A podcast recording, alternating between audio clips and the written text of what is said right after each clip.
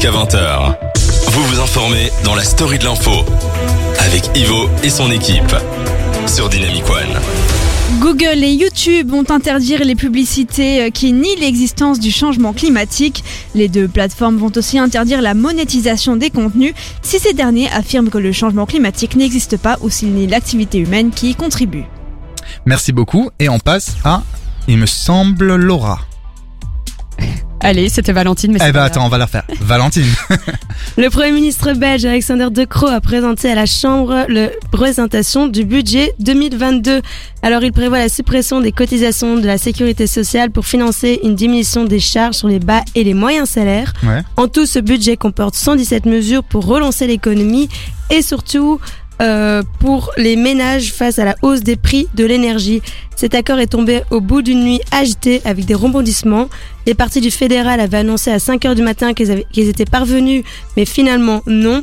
Le PS ayant changé d'avis, il a fallu marquer une pause, se revoir pour trouver une solution et finalement aboutir un peu avant 10 heures à une solution.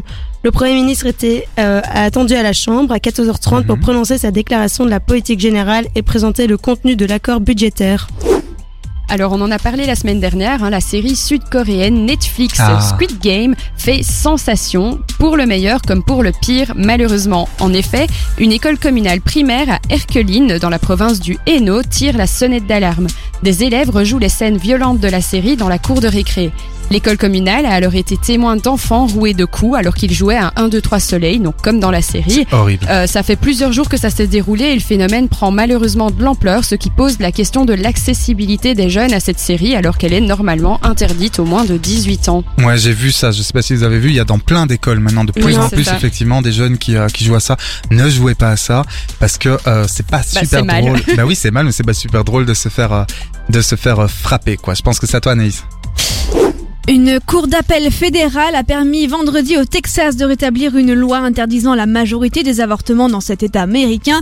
Deux jours après le blocage de ce texte controversé, cette loi ultra Pardon, excusez-moi. Cette loi ultra restrictive, entrée en vigueur le 1er septembre, interdit d'avorter une fois que les battements du cœur de l'embryon sont détectés, soit à environ 6 semaines de grossesse, quand la plupart des femmes ignorent être enceintes. Pour rappel, elle avait été bloquée temporairement mercredi par un juge, un juge fédéral du Texas, Robert Pittman, à la suite d'une plainte du gouvernement de Joe Biden.